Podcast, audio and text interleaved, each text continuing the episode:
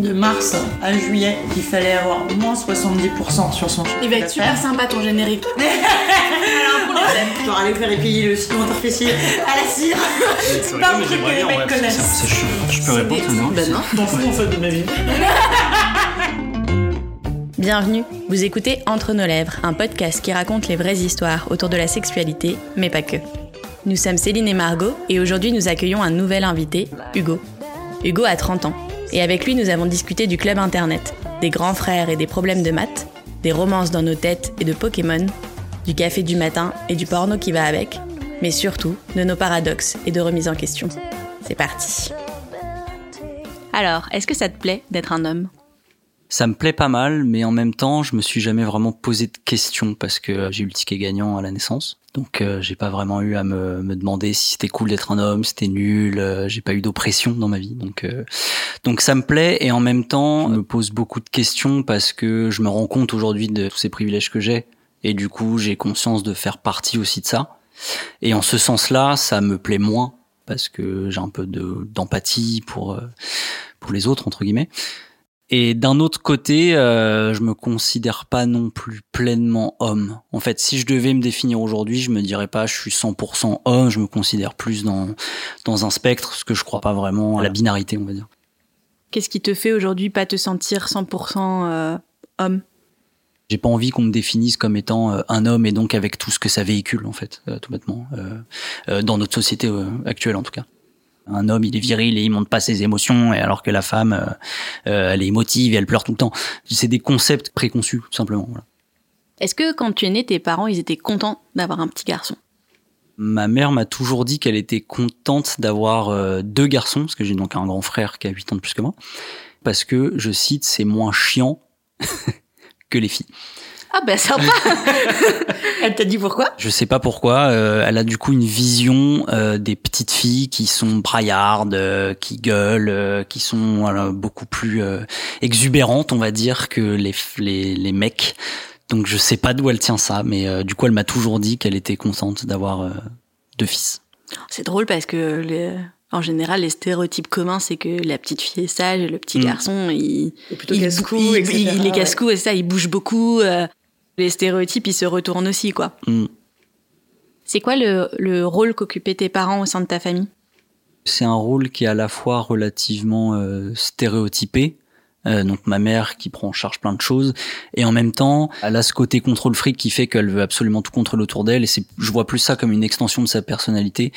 Mon père lui du- de son côté prend aussi beaucoup de choses euh, notamment toute une période où mon père était au chômage et ma mère travaillait. Donc du coup mon père faisait tout à la maison quasiment etc mais c'était jamais assez selon ma mère parce que euh, elle est du type on va dire on fait quelque chose à sa place elle va passer derrière et dire que c'est pas assez bien fait et donc le faire quand même C'est quoi ton premier souvenir lié à la sexualité? Je dirais que c'est peut-être mes, mes premières masturbations quand j'étais en primaire. En gros, euh, j'étais sous la couette. J'ai commencé à, par hasard, à frotter mon sexe euh, sur la couette et je me suis dit, tiens, c'est cool. Euh, du coup, j'ai recommencé, en fait, tout bêtement, parce que je, mais je n'avais aucune idée de ce que je faisais. Juste, ça, je le faisais, ça me faisait du bien et donc j'ai continué. T'as jamais eu, enfant, euh, l'idée que ce que tu faisais, c'était pas bien? J'ai jamais eu l'idée non que c'était pas bien. Par contre, j'ai un souvenir très précis. Je me revois en, primaire dans la cour. Tout le monde jouait autour de moi, euh, le football pour les mecs évidemment, euh, les discussions euh, Barbie pour les nanas. Et je me souviens d'être au milieu de tout ça et de me dire je fais quelque chose et j'ai pas l'impression que les autres le font. Après peut-être parce que personne comme moi n'en parlait, mais en tout cas j'ai le souvenir de me dire je sais que j'ai un rapport avec mon corps qui est peut-être un peu tôt, euh, un peu prématuré pour un gamin de 8 ans euh, qui est en primaire et qui devrait juste jouer au Pokémon. Avec ton grand frère non plus T'en parlais pas? J'en parlais pas du tout, j'en ai jamais parlé à mon grand frère. Euh, on a 8 ans d'écart, ce qui est quand même pas mal. Euh, les souvenirs que j'ai de mon frère, de, c'est des, des choses indirectes. Euh, je l'ai surpris par exemple une fois en train de faire l'amour à sa copine quand on habitait encore ensemble. Et moi, tout bêtement, euh, je voulais euh, qu'il m'aide pour un devoir de maths. Donc je suis allé tout penaud euh, pour me dire combien ça fait 2 plus 2 et j'ai ouvert la porte et là il m'a fermé la porte au nez. Heureusement son lit était juste à côté de et pas à l'autre bout de la pièce, mais il a fait quand même un truc très mignon, c'est qu'il a mis fin à son coït, il est venu me voir Et il m'a dit genre euh, c'est quoi ton problème euh, Enfin mon problème de maths, hein, pas mon problème. et, euh, et, du coup voilà genre vraiment truc familial dont on met sous le tapis, on n'en parle pas et c'est comme si c'était rien ne s'était passé quoi. Et du coup l'autre souvenir que j'ai indirect avec mon frère à propos de la sexualité, c'est que j'avais découvert quand j'étais petit, donc enfin petit au collège, je pense, euh, une cassette porno euh, qu'il avait dû laisser dans la VHS et que j'ai lancé euh, en mode ah c'est quoi ça, ça a l'air rigolo machin. Et en fait c'était du cul. Et c'était un le journal du hard. qu'il enregistrait voilà le premier samedi n'est-ce pas? Des bons souvenirs. Le premier samedi de chaque mois. Et, et voilà c'est l'autre souvenir. Et pareil je lui en ai jamais parlé j'ai jamais rien. Juste regardé la la, la cassette et puis je l'ai remise à sa place. Et puis voilà T'avais quel âge? 12 ou 13 ans, quelque chose comme ça. Ça t'a fait quoi? Bah, j'ai beaucoup aimé ce que j'ai vu. C'était un autre monde que je connaissais pas du tout. Et du coup, j'étais complètement interpellé. J'avais conscience que c'était quelque chose d'un peu indicible, de caché, qu'il fallait pas que je le regarde, que c'était pas normal que mon frère ait ça. En même temps, je découvrais une partie de, la personnalité de mon frère. Et du coup, euh, quelque part, c'était un lien direct un peu bizarre, mais un lien quand même que j'avais avec mon frère. Et, euh, et du coup, ouais, ça m'a tout de suite euh, un peu excité euh, et j'ai voulu recréer ça en fait euh, plus tard. Du coup, tu t'es mis à chercher des d'autres supports? C'est ça, très vite je me suis tourné vers vers internet parce que c'était le l'instrument que j'avais sous les yeux. Et euh, donc j'ai commencé à regarder, euh, à regarder là-dessus, un peu sporadiquement au départ, surtout que bah, à l'époque c'était, euh, je sais pas trop les critères, mais c'était plus payant que gratuit, on va dire. Et il y a une fois où ma mère s'en est rendue compte euh, avec les relevés de club internet à l'époque. Et en gros, elle m'a bah, juste engueulé en mode c'est pas bien, pourquoi tu fais ça? J'avais une copine à l'époque, elle m'a même plus ou moins culpabilisé en mode qu'est-ce que dirait ta copine c'est sale c'est pas cool etc comme si c'était un truc antagonistique quoi avec avec ma copine et avec l'idée de du couple et d'amour. Et il y a eu une autre fois plus tard où elle s'en est rendue compte aussi, sauf que cette fois c'est mon père qui a pris à ma place. Donc j'ai rien dit. elle a cru que c'était ton père qui avait regardé les trucs? Oui, parce que mon père, je pense, en regardait aussi. Euh, je crois que je l'ai surpris une fois. Euh, il, quand, il a regardé quand j'étais là. En plus, c'est vraiment pas, pas top dans la famille. Putain, mais vu le euh, discours qu'elle t'a tenu, ton père, il a dû prendre cher, putain. Mais du coup, c'est marrant, ça te fait aussi un lien avec ton père. Ouais, j'ai aussi un lien, on a tous un lien dans la famille avec le porno, c'est formidable. Sauf ma mère, du coup. Et du coup, c'est lui qui a pris à ma place et j'ai rien dit, forcément. Et ton père t'a pas balancé? Non, parce que je pense que mon père pensait, que c'était lui, en fait. Comme il savait qu'il était en faute, il s'est peut-être pas dit, euh, en fait, il y a pas que moi, euh, voilà, parce que c'était une époque où Internet était euh, plus. Et ton frère, lui, s'est jamais fait choper? Non, mon frère, il est, il est trop fort pour ça. Il fumait, il fumait des spliffs dans sa, dans sa piole, il s'est jamais fait choper. Il est trop fort. Je vous respecte. Est-ce que le porno, ça a été ta seule éducation sexuelle? Euh, bah, je pense que oui, parce que j'en ai jamais parlé. Enfin, on parlait pas de sexualité en famille, on parlait pas de sexualité entre potes les seuls rapports que j'ai eu un peu éducatifs, c'est euh, le cours d'éducation sexuelle euh, que tout le monde connaît, où j'ai appris à ouvrir une capote euh, devant tout le monde et c'était la risée parce que je ne savais pas le faire d'ailleurs. Donc tout le monde s'est foutu de ma gueule. Mais sinon, je, non, j'ai pas eu d'autres rapports au sexe et d'autres éducations que, que le porno, quoi. Et du coup, ce que tu voyais dans les pornos, pour toi, c'était ça, faire l'amour? Non, c'était pas ça, faire l'amour pour moi. C'était vraiment une manière d'assouvir un besoin spontané comme j'ai commencé à me masturber très tôt, c'était pas assez. En fait, il me fallait plus. Euh, et donc, quand j'ai commencé à rentrer dans ce monde-là, soudainement, bah, il y a plein de choses. C'est plus juste toi et ta et ton imagination. Et quand j'étais petit, je me faisais plein de de, de romances, de trucs euh, euh, où j'étais le, le roi euh, entouré de filles. voilà, dès, dès que j'étais petit, c'était un peu ridicule et puéril, mais bon, voilà, il faut ce qu'il faut. Et, euh, et, très vite, bah, c'était plus suffisant, il me fallait plus. Et, euh, et donc là, c'était la porte ouverte à, soudainement, il y a plein de vidéos différentes sur des thèmes différents. Donc c'est la caverne d'Alibaba, mais euh, avec du cul et des pénis, quoi. Mais, Du coup, le porno, pour toi, c'était uniquement lié à la masturbation. C'est pas un truc que tu projetais avec l'autre? C'est ça, c'était vraiment une extension de la masturbation, quoi. Est-ce que tu avais hâte de faire l'amour avec quelqu'un d'autre? J'avais très hâte de faire l'amour euh, pour la première fois et après ma première fois, c'est un truc qui m'obnubilait pas mal. J'y pensais trop, je pense. Enfin, vraiment par rapport à ma copine, euh, c'était moi j'étais un petit lapin et euh, elle était sur le côté fatiguée et elle était là laisse-moi tranquille quoi, tu me saoules. Et ça s'est passé comment ta première fois du coup? Ça s'est très bien passé ma première fois tout en délicatesse. C'était notre première fois tous les deux. On était en euh, première, je crois, début de première, et euh, ça s'est très bien passé.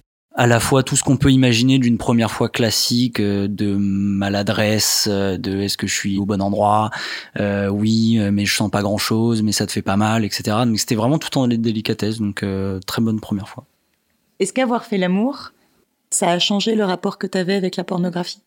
Euh, alors je pense que ça a changé mon rapport à la pornographie, mais de manière indirecte, parce que quand j'ai commencé à faire l'amour pour la première fois, comme euh, je l'ai dit, c'est quelque chose que je voulais refaire parce que j'adorais ça, et en fait ma copine n'était pas au même niveau. C'est-à-dire que moi vraiment je voulais le faire tout le temps, et elle non, euh, moins souvent, et du coup ça devenait une source de frustration énorme, au point qu'à l'époque, comme un gros débile, j'en venais à lui faire la gueule parce que je comprenais pas, parce que on n'en parlait pas, je comprenais pas, et donc je le vivais vraiment comme un plus un tort personnel quoi genre euh, s'il y a un truc qui va pas chez moi etc et du coup ça a peut-être changé à ce moment-là parce que je me suis tourné davantage encore vers le porno parce que j'avais besoin d'assouvir cette frustration d'apaiser cette frustration.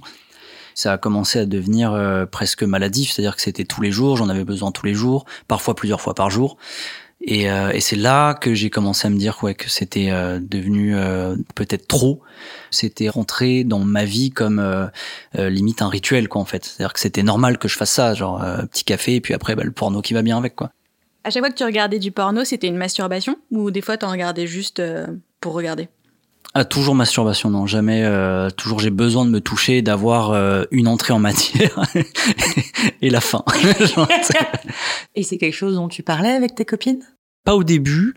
J'ai commencé à en parler plus vers la vingtaine et j'en parlais euh, comme quelque chose que je défendais limite. Je sais qu'il y a une copine qui essaie, elle, elle était pas dans la dans la mésentente, enfin elle essayait de comprendre pourquoi je faisais ça, mais sans jugement.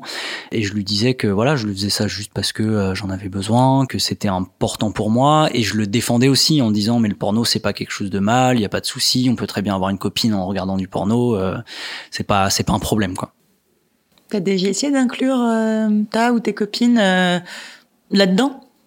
Non, absolument pas, et j'en ai pas envie, je crois en fait. Je dissocie vraiment le côté le porno, c'est un truc personnel dans ma bulle que je fais pour moi, avec moi, et mes rapports sexuels avec mes copines, c'est notre bulle à nous deux.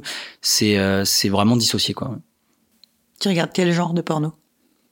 Euh, je regarde du porno très tourné, on va dire, euh, pour les hommes, donc à savoir euh, des gangbangs, du porno amateur, du porno lesbien, mais lesbien masculiniste, on va dire.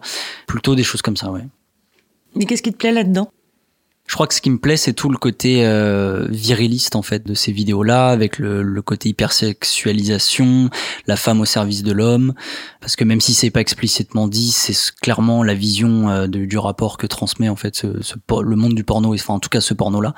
Et donc c'est un peu ça tout ce qui me plaît malgré moi quoi. Ce qui est drôle du coup, c'est que tu nous disais que euh, tu ne t'identifiais pas au modèle masculin dans ce qu'il avait de plus toxique, mais par contre, dans ta sexualité, c'est quelque chose qui peut t'exciter du coup.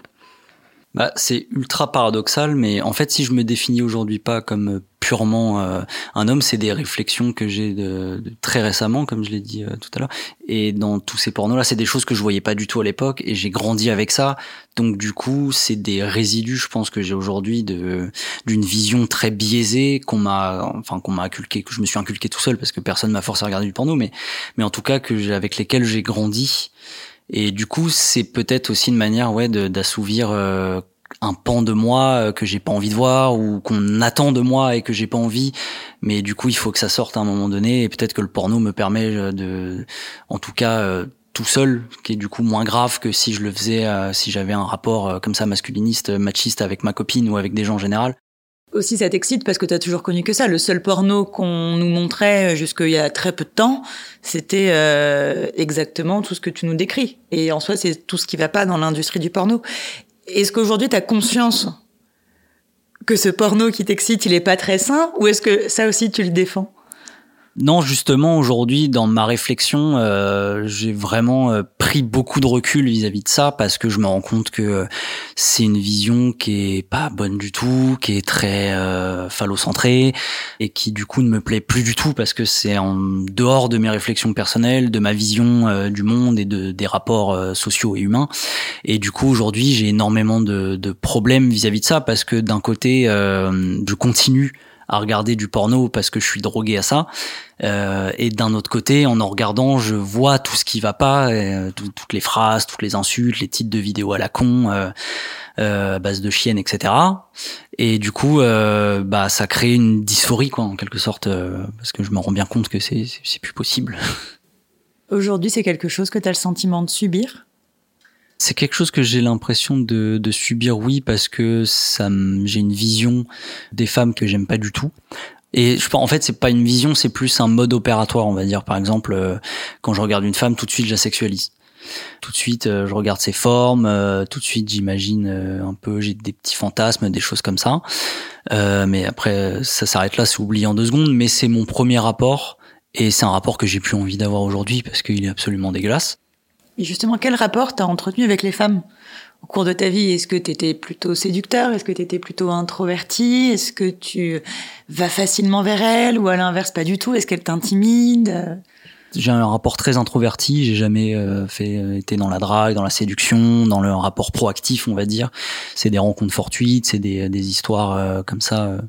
Mais du coup, non, c'est un rapport qui est pas du tout machiste. En fait, c'est ça qui est drôle, c'est que j'ai à la fois cette vision-là que j'ai à l'intérieur de moi, et en même temps, dans mon rapport aux femmes, je suis pas du tout comme ça. Enfin, j'ai vraiment, je prends soin, je fais attention, je suis à l'écoute, j'essaye d'avoir, d'instaurer le plus possible un rapport égalitaire. mais du coup, c'est vraiment il y a un combat fait une dysphorie constante entre euh, ce que j'ai internalisé et en même temps mon, rapport réel euh, aux gens et, euh, et ma vision réelle en tout cas des gens quoi. Est-ce que du coup tu cherches à regarder une autre forme de porno? Non, pas du tout, euh, parce que j'ai besoin de ça en fait. C'est là que je me rends compte qu'il y a une vraie addiction.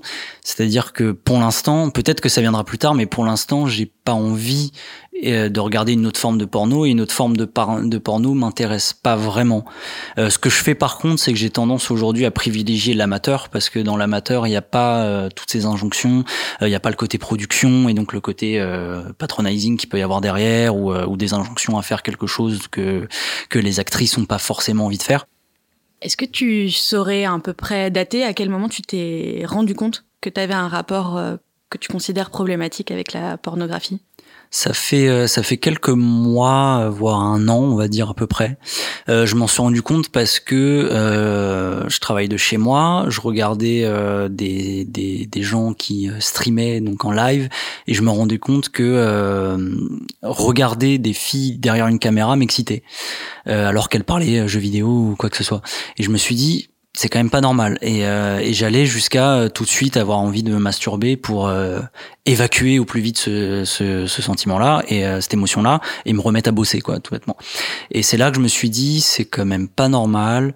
c'est en fait un peu beaucoup parce que non seulement je me masturbais en pleine journée, mais en plus le soir c'était porno. Et, et petit à petit, je me suis même rendu compte que je me masturbais sans en avoir vraiment envie et que c'était purement euh, ritualisé quoi. Je me mets dans mon lit, j'ouvre mon ordinateur, euh, je fais genre je vais sur YouTube et en 30 secondes euh, je lance un site et, et je fais mon, ma petite affaire et voilà et ça tous les jours jusqu'à avoir un sentiment qu'en fait c'est plus vraiment moi qui contrôle ce truc là mais c'est plus l'appel du porno qui me qui, qui m'attire à lui euh, dans ses bras soyeux. Et, euh, et du coup c'est là que j'ai commencé à me dire euh, il y a un problème là. T'es plus maître de, de, de, ce, de cette relation là t'es un peu pris au piège. Et, euh, et en fait bah, le, le meilleur exemple c'est tout simplement quand je me masturbe et qu'en fait j'ai pas aucun plaisir. Je le fais juste par pur mécanisme parce que c'est comme ça que c'est ce que je fais depuis des années et des années quasiment la moitié de ma vie. Donc c'est comme ça faire beaucoup quoi tu nous disais que ça faisait aussi quelques mois, voire un an pile poil aussi, que tu te posais des questions, que tu essayais de te déconstruire par rapport à ton genre, etc. Est-ce que tu penses justement que cette, euh, que cette déconstruction, elle justement te permet de voir, entre guillemets, tout ce qui clochait un peu dans ton rapport au porno? Est-ce que tu penses qu'il y a un lien?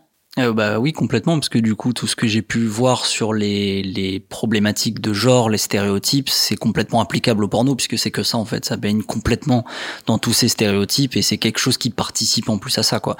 Et c'est là aussi qu'il y a une dysphorie, c'est qu'en regardant ça, je participe moi-même, même si je suis isolé euh, dans ma dans mon coin, je participe quand même malgré moi à, à, à remettre au goût du jour une forme euh, erronée de, de, de, de des relations humaines quoi à part regarder du porno amateur, est-ce que tu as essayé de mettre en place des choses pour euh, traiter cette euh, addiction? Pas encore, mais ça vient petit à petit. Il y a des moments où je me dis euh, là tu le fais pas. Euh, là, il y a, ça fait quelques temps que je me dis il faudrait aussi que je fasse un mois sans porno. Après c'est comme une addiction quoi. Il faut la traiter en l'enlevant petit à petit, puis euh, complètement, etc., etc. Quoi. Malheureusement, il n'y a pas encore de, de, de vapoteuse à porno, donc. Euh... Tu vis tout seul? Non, je vis en couple depuis euh, un an et demi. C'est quelque chose qu'elle sait? Oui, c'est quelque chose qu'elle sait. On en a parlé dès le début euh, pour le coup de, de notre couple. Euh, c'est pas quelque chose que j'avais envie de cacher parce que euh, au stade où ça en est aujourd'hui, c'est tellement gros que de toute façon, euh, elle l'aurait découvert à un moment ou à un autre. Et parce que ça fait aussi partie de moi. Donc, euh, je pense que pour une relation euh, saine, c'est pas quelque chose à cacher. Quoi. Et comment elle le vit? Elle le vit bien dans le sens qu'elle comprend, parce qu'on en a longuement discuté. Je lui ai fait bien comprendre que ça mettait à aucun moment notre relation en péril ou quoi que ce soit, ou qu'il n'y avait pas de problème de ce côté-là. C'était juste mon rapport personnel à, à ça et, euh, et, complètement détaché du reste. Quoi. Quand on est addict euh, à souvent on le on le sait pas. Enfin on le voit pas on n'ose pas mettre le, le, le, terme dessus parce que c'est déjà euh, changer le rapport à soi et c'est donc euh, prendre conscience euh, et donc euh, donc ça fait peur. Donc quand j'ai commencé à mettre le terme dessus et à me dire bah oui en fait c'est ça je suis juste addict au porno euh, je lui ai dit tout de suite peut-être aussi pour la rassurer ou peut-être pour qu'elle m'aide quelque part dans, dans mon rapport à ça et, et pour lui faire part de mes réflexions parce que c'est important. Et justement est-ce qu'elle t'aide? Est-ce qu'elle est bienveillante? Euh, bah, elle est bienveillante. Après, elle m'aide, mais pas beaucoup. Mais c'est normal. En même temps, qu'est-ce qu'elle peut faire à part fermer l'ordinateur quand je suis en train de me branler euh, C'est un peu. C'est comme quand pas... a la varicelle, elle va te mettre des moufles ou des maniques sur les mains. Est-ce que ce que tu voyais dans les vidéos que tu regardais, ce sont des choses que tu as eu envie de reproduire? C'est pas quelque chose que j'ai envie de reproduire parce que surtout aujourd'hui, je sais les impacts négatifs que ça, je sais ce que ça véhicule. Par contre, là où ça peut avoir un impact négatif, c'est plus sur le côté, la vision que je peux avoir malgré moi euh, des femmes et la manière dont je peux hypersexualiser ma propre copine. Euh, C'est-à-dire que dès qu'elle se penche, euh, ça m'excite. Tout est comme ça, donc du coup, forcément, j'ai un rapport avec elle qui est très fatigant pour elle parce que j'ai toujours envie et que elle se sent forcément un peu acculée aussi dans son corps à cause de ça euh, et dans son quotidien. Donc euh, c'est très très fatigant pour elle. On n'en parle pas vraiment, mais je le vois bien. Et par contre, quand elle me dit euh, stop, euh, je m'arrête tout de suite, il y a zéro problème. Mais il y a un fossé en fait au niveau de la libido. Du coup, ça pèse un peu. Mais c'est pas vraiment le porno entre guillemets, plus que euh, la vision qui me, que me confère le porno et le côté pas pervers sexuel parce que c'est quand même un petit peu trop, mais en tout cas clairement obsédé quoi, clairement obnubilé par ça. Des cinq sens, c'est lequel qui est le plus lié à la sexualité pour toi? Euh, L'odorat. Euh, j'ai toujours été très porté sur l'odorat et j'aime beaucoup le, le parfum, c'est quelque chose qui m'enivre et où je pourrais me laisser euh, perdre pendant des heures. Du coup, c'est marrant que ce soit pas la vue. Et oui, et non. T'as des orgasmes à chaque fois que tu fais l'amour Est-ce que t'y prends à chaque fois plus de plaisir que quand tu te masturbes Comme tu disais que la masturbation, c'était souvent mécanique. Euh, clairement, j'y prends beaucoup plus de plaisir parce que je, je sors de ce mécanisme-là. Comme ma copine n'a pas envie tout le temps, euh, dès qu'elle a envie, je saute sur l'occasion en mode OK, j'arrête tout ce que je fais et on y go, euh, c'est parti. Donc oui, clairement, euh, j'ai beaucoup beaucoup plus de plaisir à faire l'amour. Aujourd'hui, comment tu t'entends avec ton corps? Est-ce que tu l'aimes?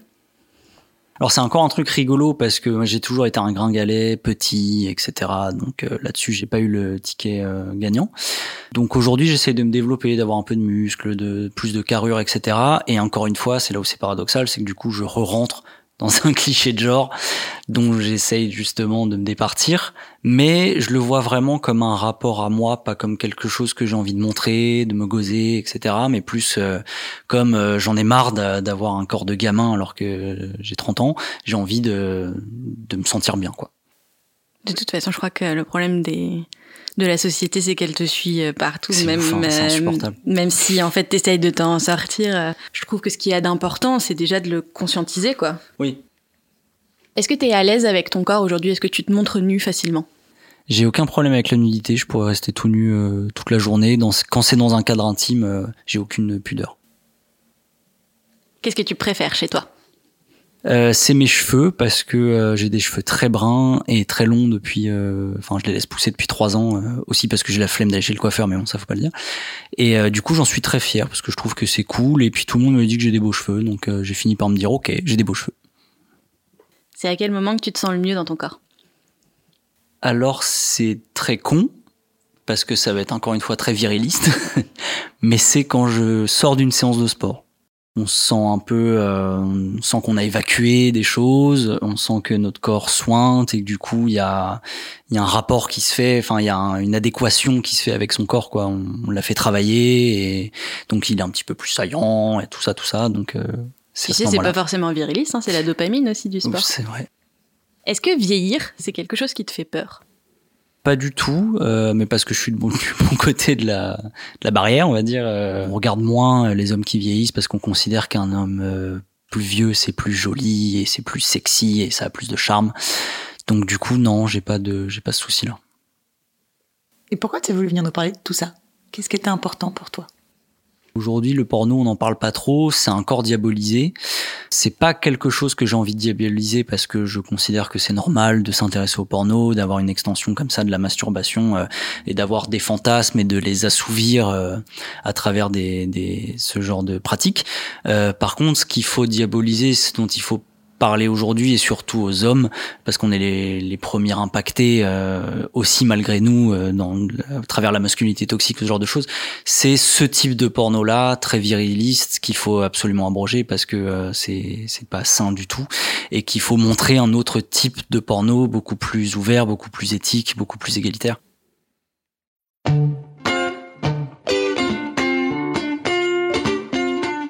Pour ne pas rater le prochain épisode d'Entre nos lèvres, abonnez-vous à ce podcast. Vous pouvez également nous suivre sur Instagram, Facebook et Twitter, at Entre nos lèvres, ou sur notre site internet entrenoslèvres.fr où nous écrivons aussi.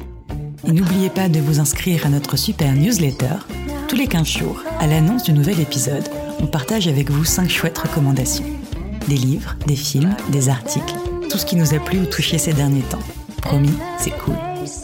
Ah oui, et puis le montage et le mixage de cet épisode ont été faits par Claire Sarfati et la musique du générique par Martin de. Allez, à dans 15 jours.